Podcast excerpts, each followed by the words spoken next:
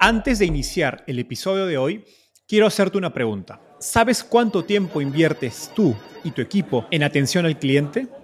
En el mundo de las startups, donde cada segundo cuenta y cada cliente es importante, Zendesk se convierte en tu aliado perfecto. Es como tener un equipo de superhéroes de atención al cliente a tu disposición. Zendesk es una plataforma omnicanal que integrará todos tus canales de comunicación como WhatsApp, email y redes sociales en un solo lugar. Gestiona tickets, ofrece una gran experiencia, aumenta tus ventas, pero sobre todo Construye relaciones cercanas con tus clientes gracias a Zendesk. Como beneficio exclusivo por ser parte de la comunidad startupeable, podrás probar el CRM de Zendesk completamente gratis por 6 meses. Y si decides continuar, tendrás 15% de descuento en tu primer año de contrato. Lo mejor de todo es que Zendesk escala de acuerdo a tus necesidades. Desde la oficina prestada donde empezaste hasta la compañía global que quieres construir. Compañías globales como Slack, Shopify y Airbnb confían en Zendesk para su atención al cliente. Ahorra tiempo, dinero y mantén felices a tus clientes.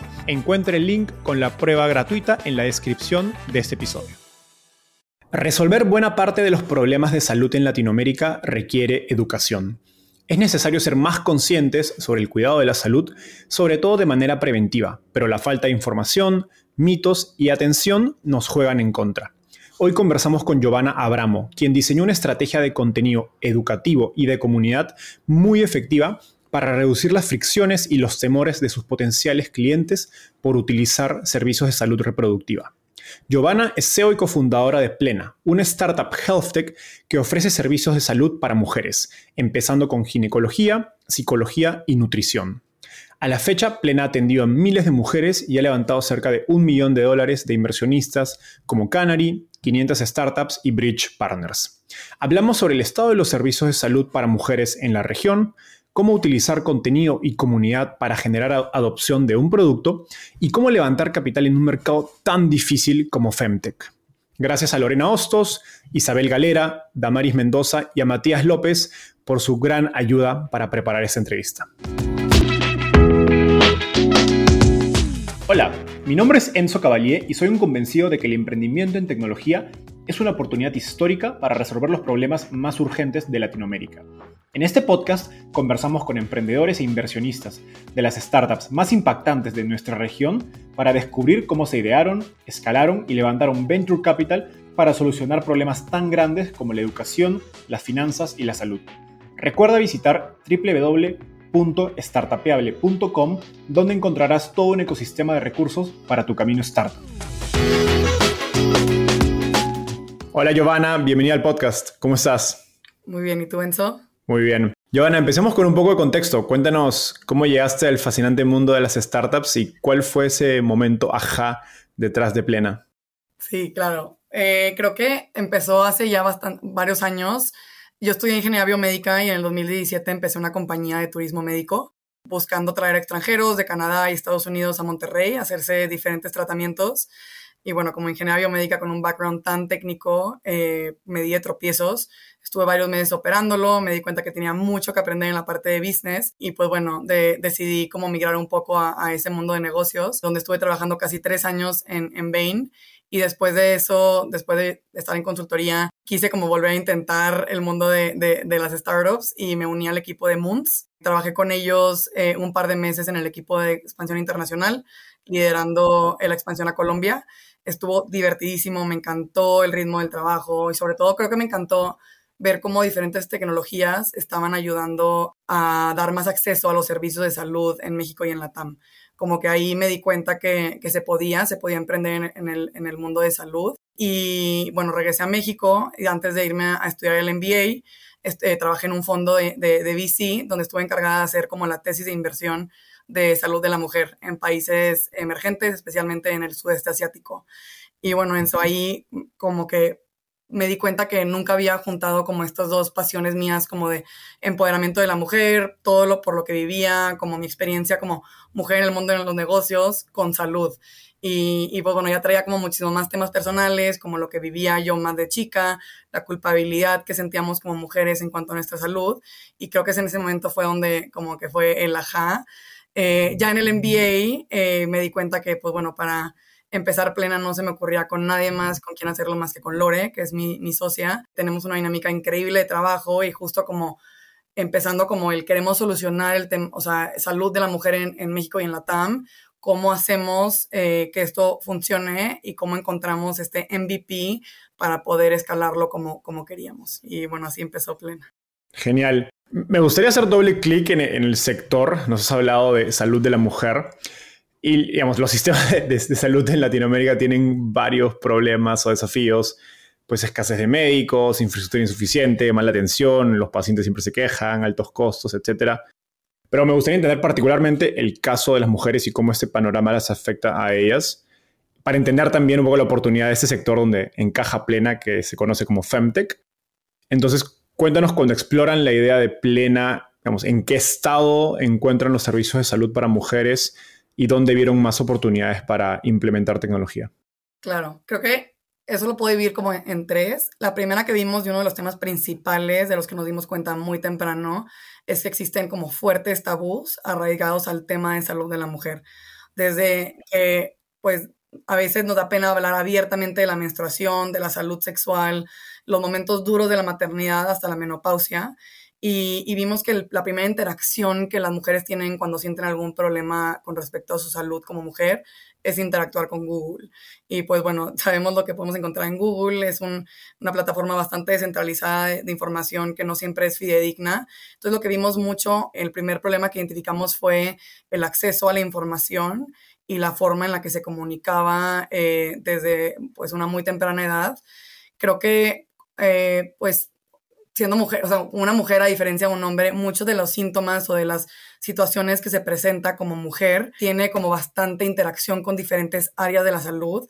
Un ejemplo muy específico es ovario poliquístico, donde pues es un, problema metabólico, es un problema de, de, peso, hormonal, causa como bastante ansiedad, estrés, entra un poco de salud mental otro de los problemas que tenemos es eh, el uso de anticonceptivos, donde a lo mejor al tomar pastillas puedes sentir que subes de peso, que sale acné. Entonces, normalmente una mujer siente mucho estrés al tomar una decisión de con qué especialista acudir. Y en México, pues estos sistemas están bastante en silos. Decides ir con la ginecóloga, te manda con la dermatóloga, te manda con la nutrióloga. Entonces, vimos que faltaba como un, un aspecto centralizado o integral de cómo ver a la mujer, en vez de verla como la suma de sus partes, verla como un todo. Y creo que la otra es eh, una oportunidad en digitalizar la experiencia, desde la, la parte eh, como en persona, la parte presencial de la salud, donde tienes que seguir agendando pues por teléfono, llegas al consultorio, pagas en efectivo, te vas, no sabes cuándo van a vas a recibir tu papá Nicolau, que es una parte esencial de tu checo anual. Entonces vimos una oportunidad muy interesante en cómo digitalizar toda la experiencia presencial y cómo agregar muchísimo valor en la parte de la post-consulta, que es la atención y el seguimiento continuo de una, de una mujer que pueda tener su información, su expediente médico y compartirlo con diferentes especialistas.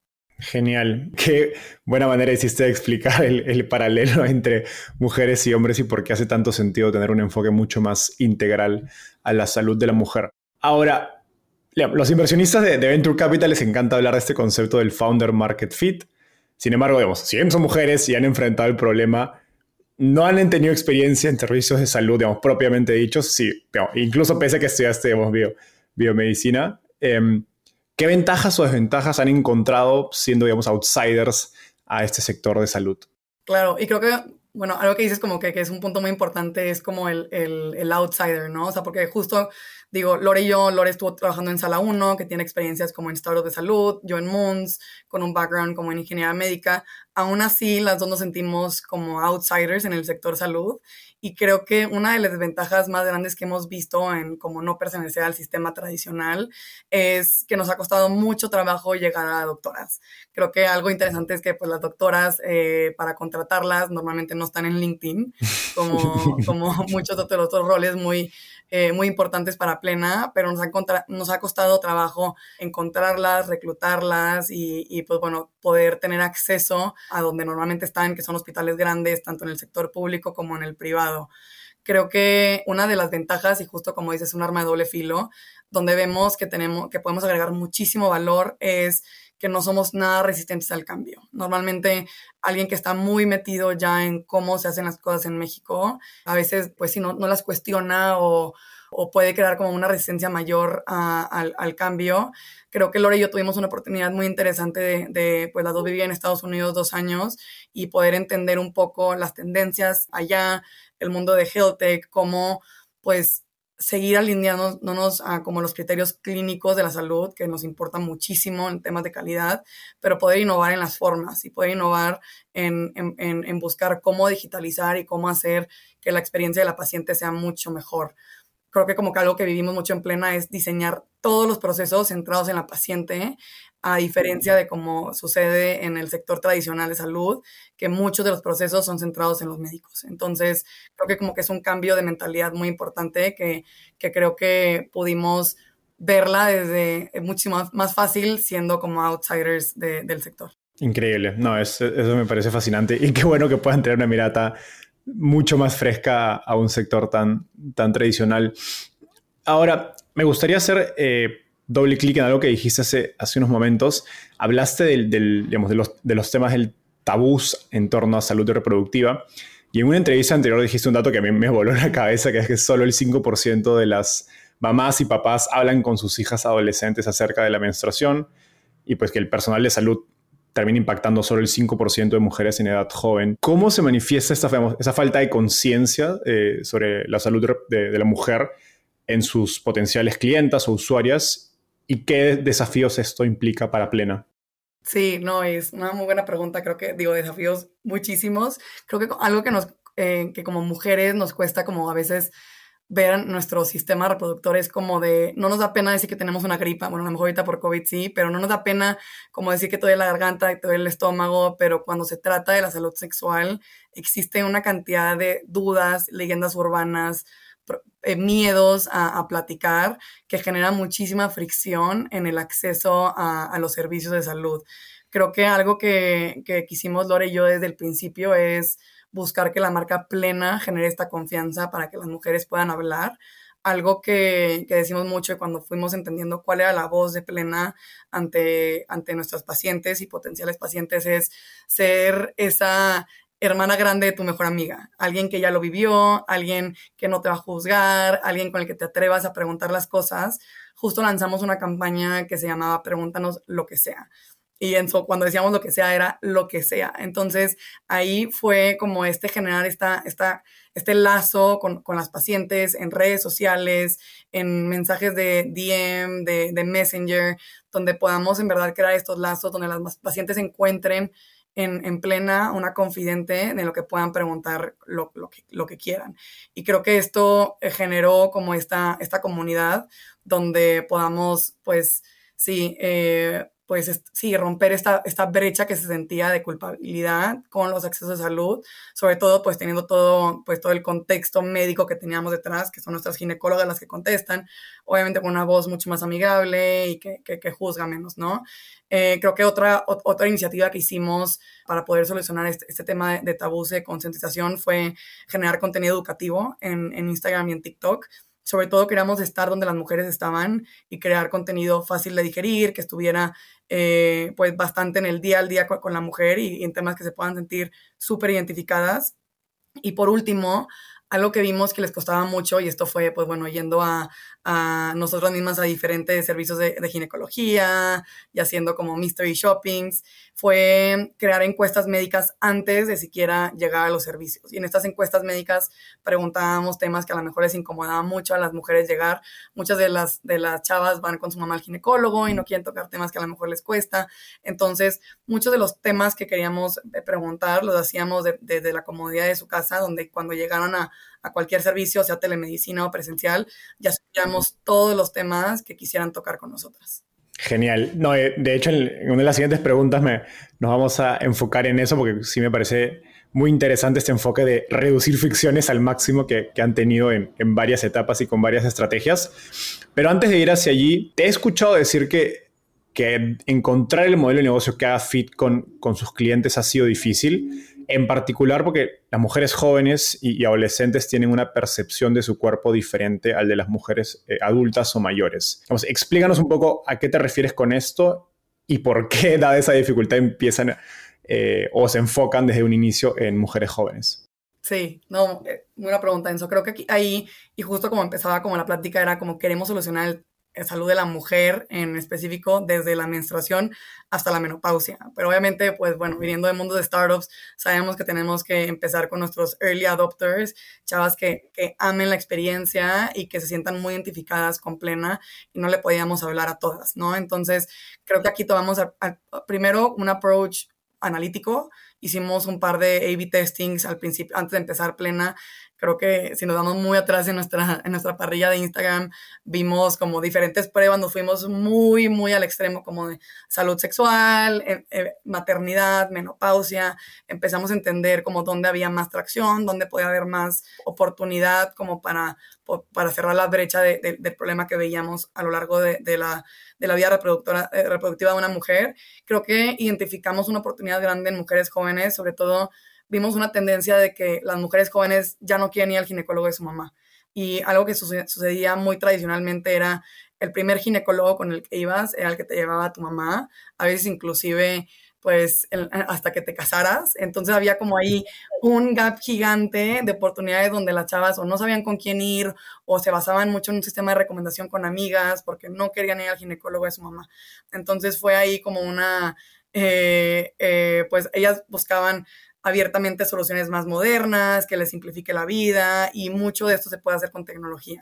Entonces vimos que ellas eran las que podían ser mucho más afines a adoptar pues las diferentes tecnologías que podíamos ver que solucionaban pues sí estos procesos y los hacían mucho más fáciles y más eficientes.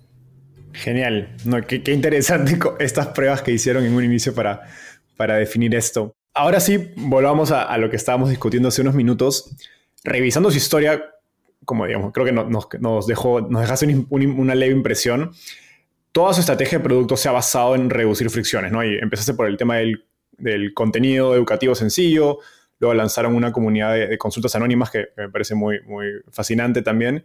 Y finalmente esto que hablabas de las encuestas y, digamos, cómo reducir las revisiones físicas eh, a través de, telemedicina. Así que me gustaría entender esa estrategia un poco paso a paso. Primero, ¿por qué es tan importante el, digamos, el desarrollar contenido educativo para, para Plena? Y, también lo quiero conectar con el lado de marca, porque nos dijiste que, querían desde un inicio, digamos, proactivamente que la marca de Plena les genere, digamos, seguridad a las mujeres para poder, digamos, explorar o ser más atentas acerca de su salud reproductiva. Claro, y creo que aquí parte de la estrategia de contenido educativo es para generar confianza. Entonces, normalmente en México, como funciona ir al doctor es ir a un doctor con, con o sea, nombre, apellido, entonces eh, le tienes confianza y seguramente por recomendaciones con un médico especialista uno a uno.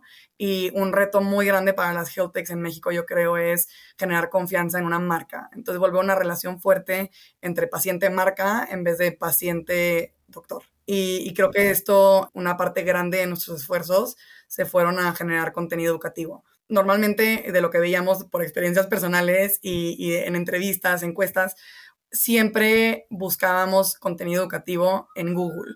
Entonces, lo que queríamos hacer es más que nada centralizarlo y hacerlo muchísimo más fácil de digerir. Algo como que es importante en un startup y sobre todo, digo, en ginecología, que por lo general la recurrencia anual es una 1.5 veces al año, dependiendo de los check-ups anuales. Para una mujer sana era cómo estamos en su día a día y cómo se acuerdan de plena todos los días. Y creo que la estrategia de contenido ha sido importante para uno, eh, pues seguir siendo como eh, estar en la mente de nuestros pacientes y nuestra mente de nuestras seguidoras. Y otro, que ellas se sientan cómodas viendo este tipo de contenido recurrente. Normalmente, eh, pues no sé, no es fácil hablar del vaginismo, no es fácil hablar como del uso de anticonceptivos, la pastilla del día siguiente. Entonces, el, poder estar ahí, hacerlo de una manera divertida, de una manera como bonita, es, es, fue un reto y ha sido algo que ha sido, bueno, nos ha ayudado muchísimo a incrementar el porcentaje de pacientes orgánicas que llegan a plena. Tengo la impresión de que piensan acerca de content marketing como producto más que como adquisición de clientes. Y creo que tiene sentido porque pues, una usuaria más educada tiene más probabilidad también de utilizar Plena, no solo por primera vez, sino de manera más recurrente y quizás como debería en torno a pues, los chequeos, etc. Con esto en mente, ¿con qué métricas eh, o guías evalúan la efectividad de su marketing de contenidos? Sí, claro. Y, justo como mencionas, es más como un producto. O sea, tenemos toda una máquina detrás, sobre todo como es contenido médico. Está hecho por ginecólogas, está, pues bueno, el, copy está ya un poco más como de personalizado con marketing. Entonces, sí, es toda una rueda ahí que se mueve dentro de Plena, muy interesante. Creo que una de las métricas, digo, obviamente más allá de un CAC, que estamos bastante orgullosas y contentas de nuestro CAC, es el engagement. Algo que nos interesa muchísimo es ver qué tanto las pacientes interactúan con nuestro contenido y qué tanto interactúan con nosotras dependiendo de cada contenido. Un ejemplo ahí específico es, no sé, lanzamos en algún momento una campaña como de la pastilla del día siguiente, como no, no debería de ser un anticonceptivo, sino es una pastilla pues más correctiva y vimos al lanzar un par como de, de, posts como de, de, de este tema, cómo llegaban preguntas sobre este tema, como a nuestros mensajes eh, privados y dentro de, los comentarios. Somos como muy, muy, eh, pues eh, sí, em, analíticas con la parte del engagement. Creo que ahí es una parte importante, sobre todo las preguntas que se generan dependiendo del contenido que compartimos. Otra es eh, la cantidad de veces que comparten ellas a otras personas nuestro contenido, sobre todo porque una métrica más como alto nivel de plena es el porcentaje de recomendaciones, eh, que lo hemos subido constantemente en los últimos meses. Em, y esto pues simboliza mucho como tanto el, una de las como submétricas de esto es la cantidad de veces que comparten nuestro, nuestro contenido a, a otras personas. Y creo que por último, eh, no hemos hablado mucho como de la estrategia de, blog que tenemos, que ya son temas un poco más desarrollados, digo, siguen siendo cortos porque luego tampoco queremos darles Biblias en el blog, pero la cantidad de tiempo que pasan en cada uno de nuestros artículos del blog. Entonces, normalmente ahí podemos ver cuáles son los temas de interés y si llegaron por, por Google, por preguntar algo, si llegaron por Instagram. Entonces, entender bien cuál es este proceso para nuestras pacientes de tener una duda y resolverla dependiendo de las diferentes estrategias que tengamos de, de contenido. Genial. E, en ese sentido, digamos, ¿en qué medida están atendiendo una necesidad latente que ya está en el top of mind de estas mujeres? O, o, que, digamos, o digamos, del otro lado, están educando y creando este mercado, digamos, a partir de combatir estos estigmas en torno a la, salud reproductiva. Sí, y eso es un tema que hemos luchado desde el principio, porque es, eh, si nuestro marketing va a ir dirigido a prevención o va a ir dirigido a pain points o tema, o sea, como problemas sí, latentes que está viviendo actualmente la mujer.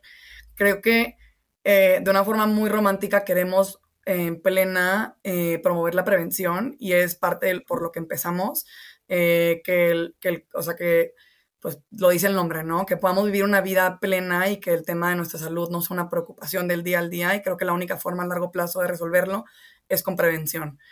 En temas de marketing nos ha funcionado un poco más y, y, bueno, es un tema, o sea, es un balance entre promover la prevención y identificar en qué puntos una mujer va a llegar a buscar un doctor. Normalmente cuando te sientes así plena y, y en tus momentos más, más como, como en, espléndidos, no estás pensando en ir al doctor. Entonces tenemos que identificar, no sé, cuáles son esos momentos eh, como interesantes donde una mujer siente como, y lo vemos en nuestro como customer journey, los más bajos, como para poder ahí hablarles, porque es momento de atraerlas a, poder llegar a plena y empezar a promover la prevención. Entonces, la, estrategia de marketing va un poco más a pain points, donde te sientes hinchada, te sientes estresada en, temas ya más integrales, ¿no? Puede ser una causa de esto y esto. Entonces, son esos momentos donde una mujer se siente como en sus bajas, donde podemos llegar a ellas más fácil a, pues, sí, a plena y a nuestros servicios. Wow, ¿verdad? Qué, qué, potente, porque creo que esto demuestra lo que hablamos hace unos minutos, de que están teniendo una mirada de, producto a, digamos, a la práctica de content marketing, que creo que es algo poco común en, en las startups y se usa más como un canal de adquisición simplemente. Pero me, me parece fascinante cómo, cómo, el contenido puede tener un rol tan, tan impactante en tu, en tu producto.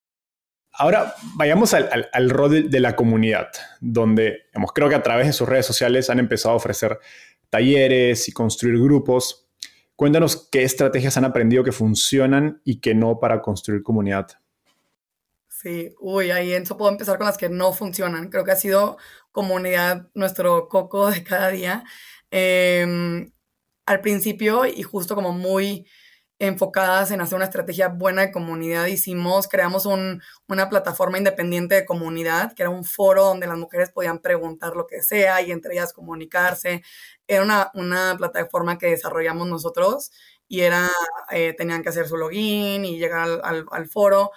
Creo que de los mayores aprendizajes en, ese momento en plena fue, uno, que no hicimos tantos customer como, eh, sí, como tantas encuestas. Eh, como focus groups para entender si esto era lo, en verdad lo que necesitaban, porque una de las cosas que identificamos como post-mortem fue que nadie quería salirse de, de, las redes donde ya estaban, o sea, no querían irse a otra comunidad, hacer otro login, llegar como al entonces, creo que ese fue uno de los eh, fiascos como en temas de comunidad que tuvimos, que fue como crear nuestra propia plataforma para generar esta, este engagement que buscamos o esta interacción entre, entre mujeres.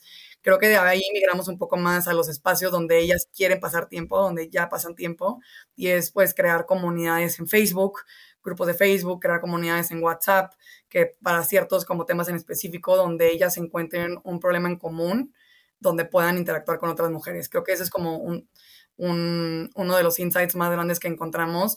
No, no vimos que se podía generar mucha comunidad en temas más como, no sé, más amplios como salud sexual, vamos a crear una comunidad de eso, sino más bien como en temas de maternidad, en, el, en la misma etapa de maternidad donde están, pues se sienten como muchísimo más identificadas con otras mujeres.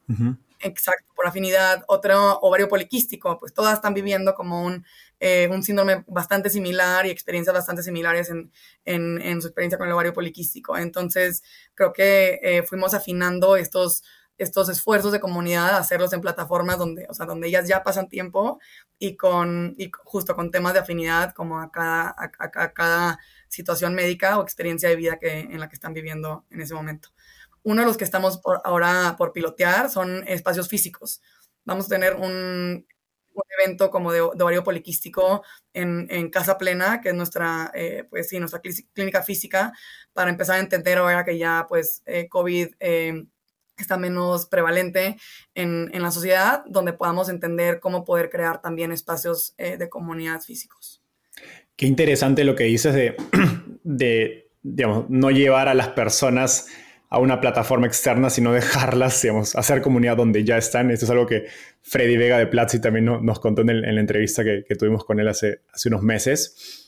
Y, digamos, siguiendo por, este camino del, de la comunidad, ¿cómo mides el éxito de tu comunidad? más allá de que, de, que las mujeres estén, en un grupo, un espacio eh, curado por plena y obviamente pues se sientan agradecidas por eso, ¿cómo lo conectas con el éxito de negocio? O sea, ¿qué tiene que generar esa comunidad para plena para que sea una inversión positiva y pues tenga el sentido tener pues recursos o personas dedicadas a crear estos espacios. Sí, claro, ha sido difícil, ha sido difícil medir el impacto que hemos tenido en comunidad, creo que es el que tenemos menos craqueado. Em, uno de, los, de las métricas más importantes que tenemos ahí es el NPS después de cada evento. Si recomendarían, si digo, tenemos, hemos hecho lives, hemos hecho como, eh, pues sí, clases en Zoom, Em, el, NPS como después de, cada evento eh, o que mandamos a las, a las mujeres de nuestra comunidad nos ha dado mucha visibilidad como hacia dónde dirigir los temas.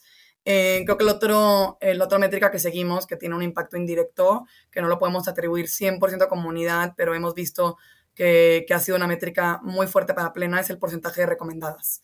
Entonces ahí digo, implica también otras áreas, no es nada más comunidad, pero, pero sí, o sea, métrica atribuirle 100% a la comunidad, creo que la única que tenemos es el NPS, eh, pero, pero el porcentaje de recomendadas es algo que queremos entender cómo lo atribuimos a estos esfuerzos.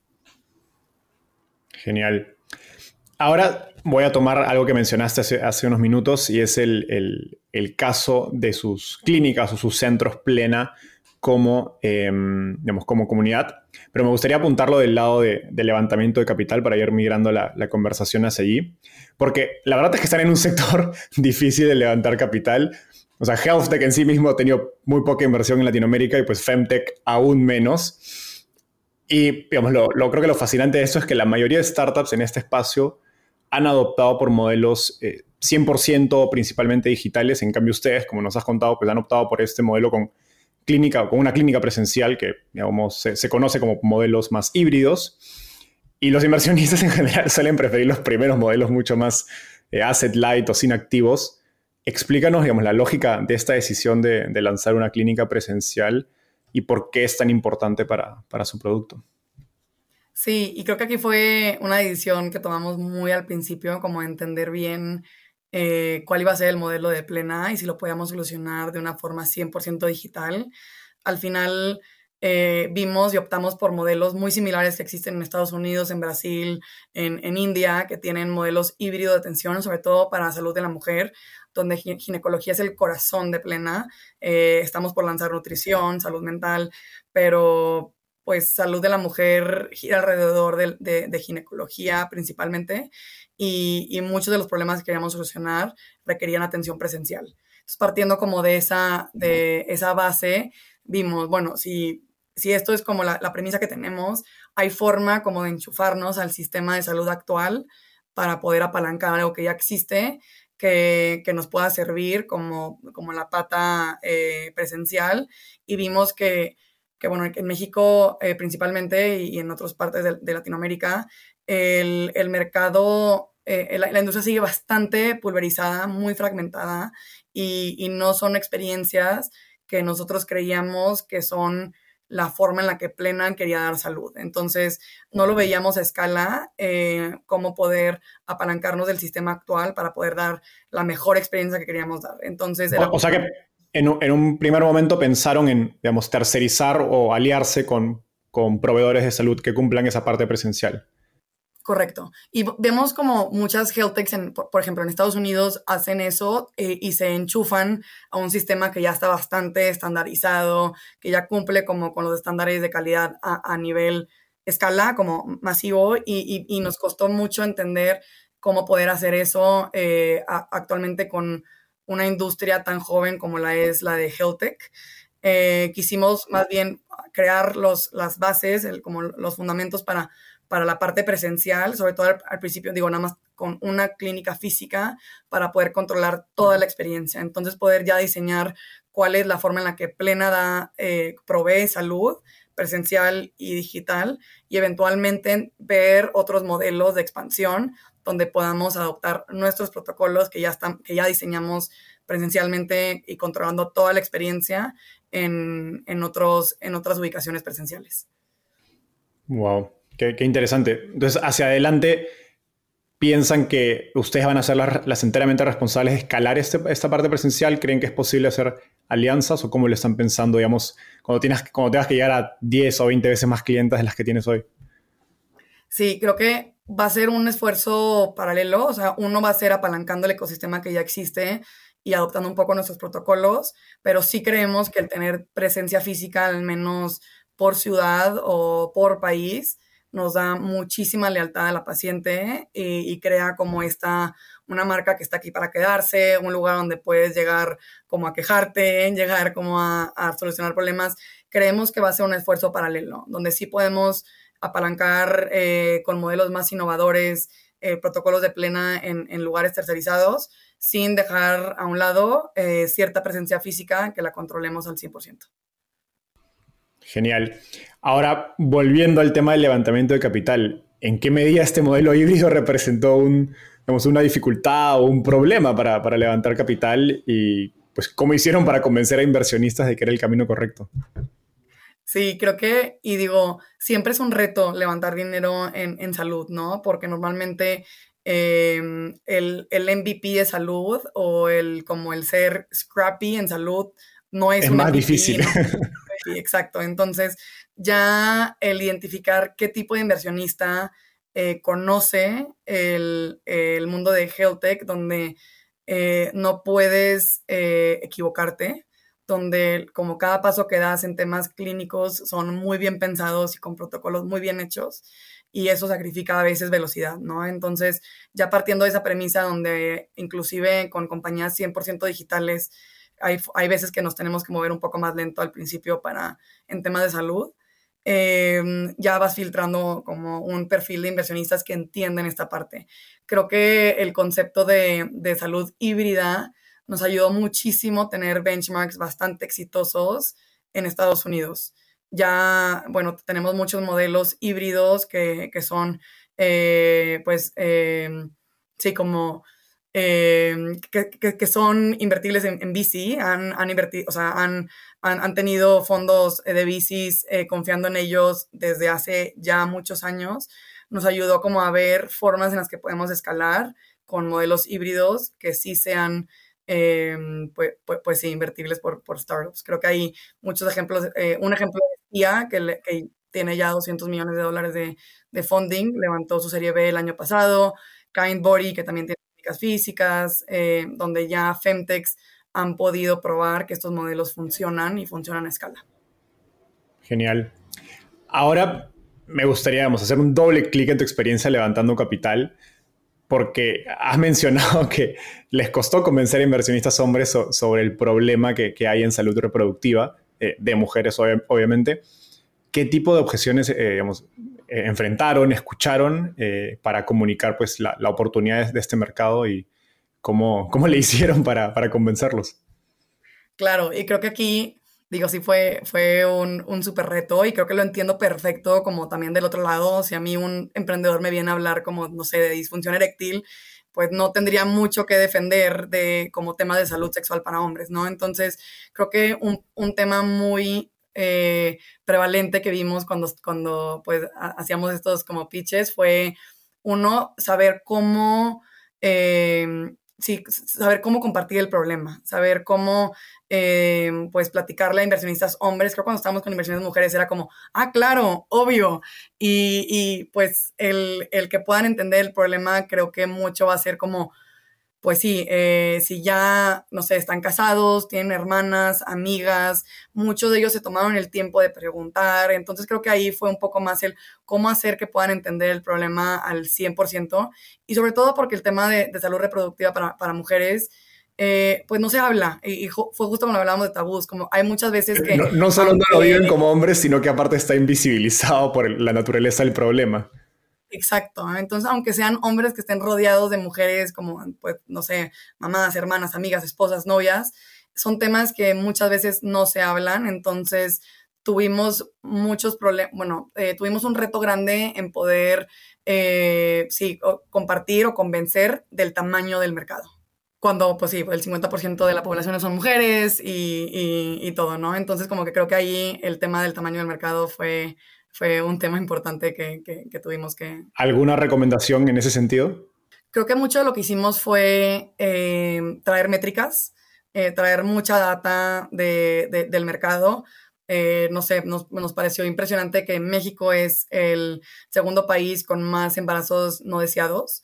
El tema del uso de anticonceptivos, el tema de infecciones de transmisión sexual, traer como bastante data a nivel macro y creo que a nivel micro traer pues eh, sí, como más formas de explicar el problema mucho más fáciles de digerir, ¿no? Y creo que hay también testimonios de pacientes, testimonios nuestros, testimonios como de, gente que esté rodeada de, o sea, de, mujeres en VC, de otras emprendedoras o de la comunidad de, inversionistas a los que estábamos platicando. Pero sí, eh, sí, creo que ese approach como nivel macro y nivel micro nos funcionó bastante bien. Giovanna, ha sido una entrevista espectacular y llegamos a la, parte final. Esta se llama ronda de tweets. Básicamente te voy a hacer una pregunta y me tienes que responder en menos de un minuto. ¿Estás lista? Sí, súper. Estoy viajando de San Francisco a Ciudad de México. ¿Qué libro debería leer y por qué? Yo creo que Lean In es un libro que hombres y mujeres tienen que leer. Habla mucho de cómo no, no tenemos que victimizarnos las mujeres en un ámbito laboral, sino tomar las riendas de, de, cosas que podemos hacer para volvernos más relevantes y que más mujeres lleguen a posiciones de management, tanto hombres como para que sean habilitadores de este esfuerzo, como mujeres para que tomen las riendas de su carrera profesional. Gran recomendación. Giovanna, eso fue todo por hoy. Un gustazo conversar contigo y a nuestra audiencia nos vemos en un próximo episodio. Bye.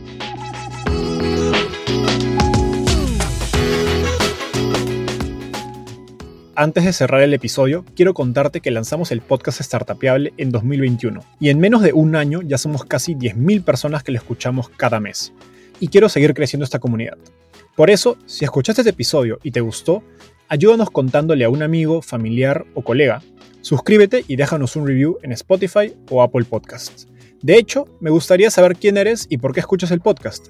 Mándame un mensaje sencillo a enzo.startapeable.com o por Twitter a arroba contándome por qué escuchas el podcast Startapeable y cómo te ayuda en tu empresa o trabajo.